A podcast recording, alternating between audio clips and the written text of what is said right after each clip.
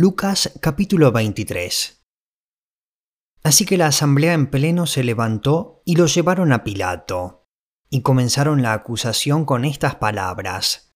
Hemos descubierto a este hombre agitando a nuestra nación. Se opone al pago de impuestos al emperador y afirma que él es el Cristo, un rey. Así que Pilato le preguntó a Jesús, ¿Eres tú el rey de los judíos? Tú mismo lo dices respondió. Entonces Pilato declaró a los jefes de los sacerdotes y a la multitud, No encuentro que este hombre sea culpable de nada. Pero ellos insistían, con sus enseñanzas agita al pueblo por toda Judea. Comenzó en Galilea y ha llegado hasta aquí. Al oír esto, Pilato preguntó si el hombre era Galileo. Cuando se enteró que pertenecía a la jurisdicción de Herodes, se lo mandó a él ya que en aquellos días también Herodes estaba en Jerusalén. Al ver a Jesús, Herodes se puso muy contento. Hacía tiempo que quería verlo, por lo que oía acerca de él, y esperaba presenciar algún milagro que hiciera Jesús. Lo acosó con muchas preguntas, pero Jesús no le contestaba nada. Allí estaban también los jefes de los sacerdotes y los maestros de la ley, acusándolo con vehemencia.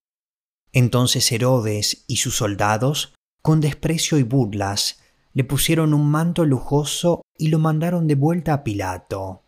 Anteriormente, Herodes y Pilato no se llevaban bien, pero ese mismo día se hicieron amigos. Pilato entonces reunió a los jefes de los sacerdotes, a los gobernantes y al pueblo, y les dijo, Ustedes me trajeron a este hombre acusado de fomentar la rebelión entre el pueblo, pero resulta que lo he interrogado delante de ustedes sin encontrar que sea culpable de lo que ustedes lo acusan. Y es claro que tampoco Herodes lo ha juzgado culpable, puesto que nos lo devolvió. Como pueden ver, no ha cometido ningún delito que merezca la muerte. Así que le daré una paliza y después lo soltaré. Pero todos gritaron a una voz, Llévate a ese, suéltanos a Barrabás. A Barrabás lo había metido en la cárcel por una insurrección en la ciudad y por homicidio. Pilato, como quería soltar a Jesús, apeló al pueblo otra vez, pero ellos se pusieron a gritar, Crucifícalo, crucifícalo.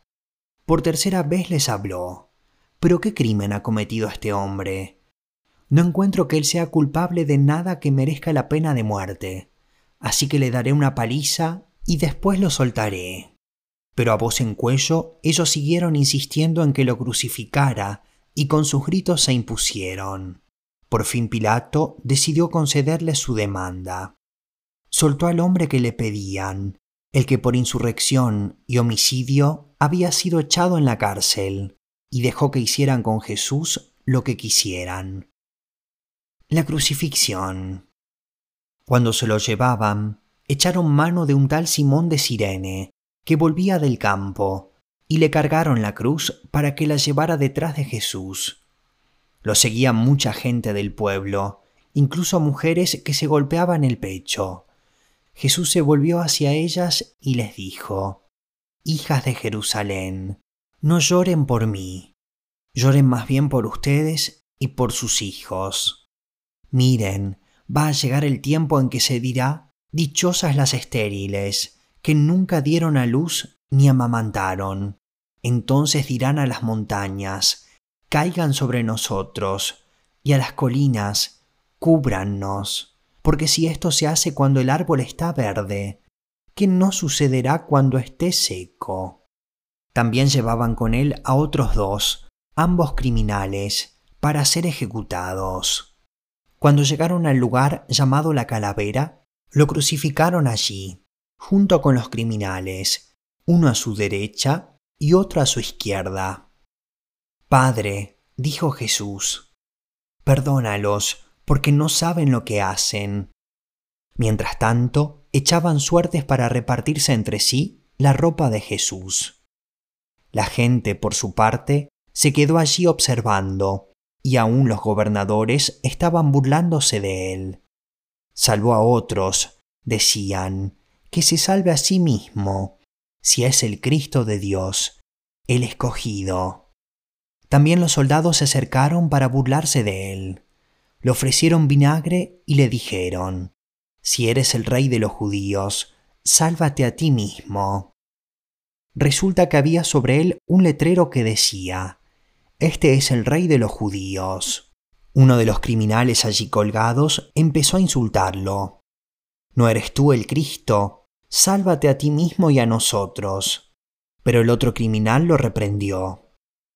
Ni siquiera temor de Dios tienes, aunque sufres la misma condena. En nuestro caso, el castigo es justo, pues sufrimos lo que merecen nuestros delitos. Este, en cambio, no ha hecho nada malo. Luego dijo, Jesús, acuérdate de mí cuando vengas en tu reino. Te aseguro que hoy estarás conmigo en el paraíso. Le contestó Jesús. Muerte de Jesús. Desde el mediodía y hasta la media tarde, toda la tierra quedó sumida en la oscuridad, pues el sol se ocultó, y la cortina del santuario del templo se rasgó en dos. Entonces Jesús exclamó con fuerza, Padre, en tus manos encomiendo mi espíritu. Y al decir esto, expiró. El centurión, al ver lo que había sucedido, alabó a Dios y dijo, verdaderamente este hombre era justo. Entonces los que se habían reunido para presenciar aquel espectáculo, al ver lo ocurrido, se fueron de allí golpeándose el pecho. Pero todos los conocidos de Jesús, incluso las mujeres que lo habían seguido desde Galilea, se quedaron mirando desde lejos.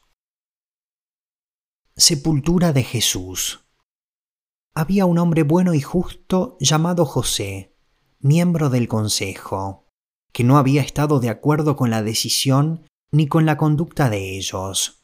Era natural de un pueblo de Judea llamado Arimatea, y esperaba el reino de Dios.